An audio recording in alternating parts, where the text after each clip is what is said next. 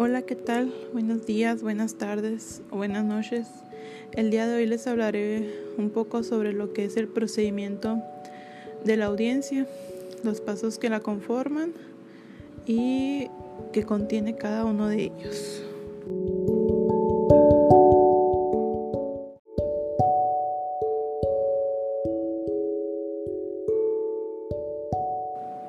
El primer paso pues es la introducción.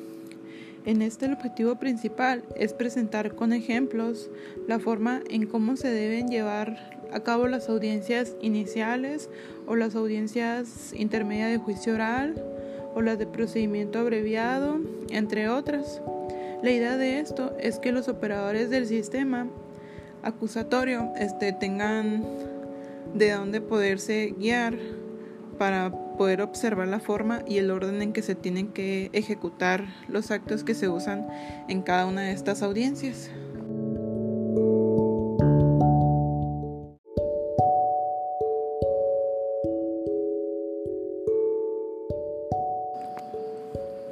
El segundo paso es la audiencia inicial en la cual esta es la primera audiencia que debe convocar el juez de control una vez pues que el imputado se encuentra a su disposición por los diferentes motivos, por los hechos que, haya cometido.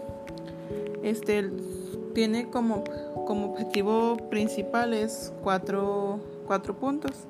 Uno de ellos es verificar que el imputado pues conoce sus derechos o que los conozca. Este otro es que se formule la imputación en la cual pues el imputado podrá declarar. Otro, el tercero, es que se resuelva sobre la vinculación a proceso por las medidas cautelares que, que pueda tener. Eh, y el cuarto objetivo sería que se determine cuál será el plazo de cierre pues, de lo que va a durar la, la investigación complementaria. Y esta audiencia pues también se puede convocar cuando el imputado ha sido detenido en flagrancia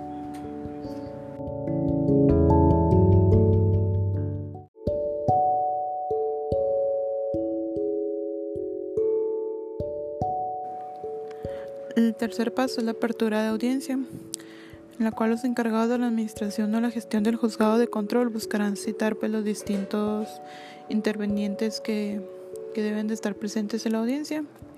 Uno de ellos es el encargado de la sala, el cual pues su, su labor pues es verificar la asistencia de las personas que deban de estar las adecuadas pues que deban de estar presentes este toma todos los nombres completos, su domicilio. También preguntará pues sus datos generales al imputado como a las demás personas.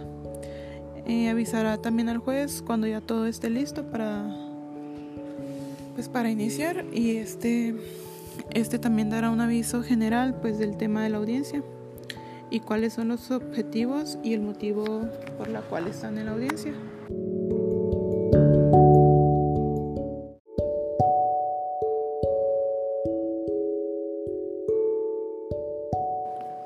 El cuarto paso es el control de la detención.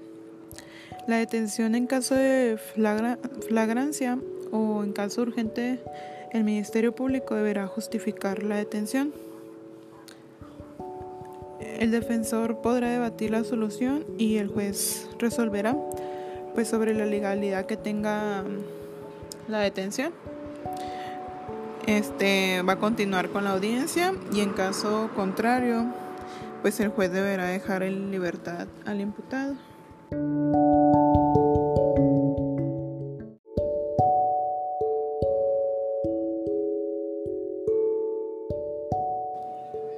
El quinto paso es la formulación de la imputación y declaración del imputado. En esta, cuando el juez ha calificado legal la detención del imputado, el Ministerio Público pues pasará a formular la imputación.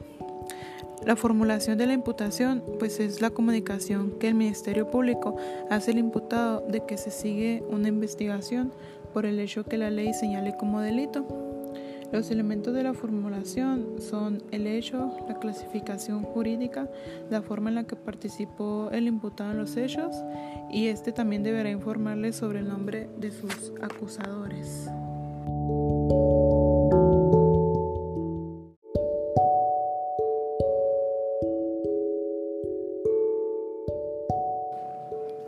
Sexto paso es la vinculación a proceso. Cuando el imputado ya su declaración, procede que el Ministerio Público solicite la vinculación a proceso, en la cual el juez preguntará al imputado en qué término desea resolver su situación jurídica.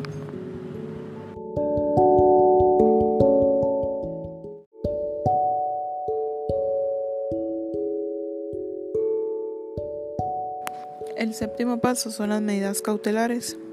Si el imputado se acogió al plazo de 72 o 144 horas, se resolverán las medidas cautelares antes de la vinculación a proceso, es decir, antes de que se cierre la audiencia inicial en su primera parte, el cual el Ministerio Público deberá hacer la solicitud.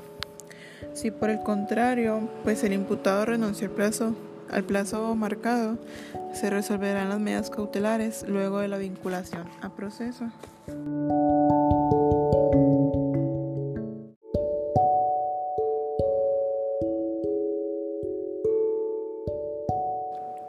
El octavo paso es el plazo de cierre de la, investigación en la cual las partes solicitarán el plazo de cierre de la investigación.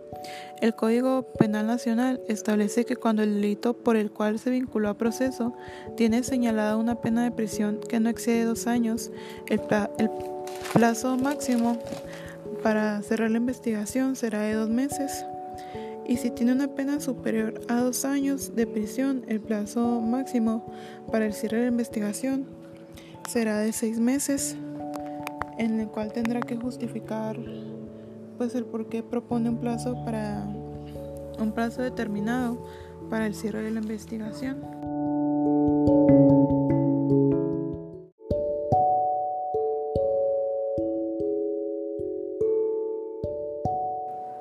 El noveno paso son las últimas manifestaciones y el cierre de la audiencia, en el cual el juez dará el uso de la, de la palabra a las partes para preguntar si tienen alguna otra solicitud.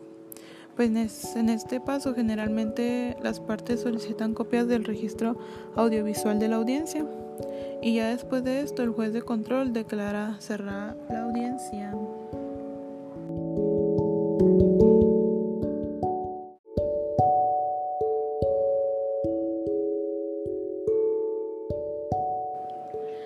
Espero que estén teniendo un bonito día y esto es todo por el momento. Nos vemos en un próximo podcast. Bye.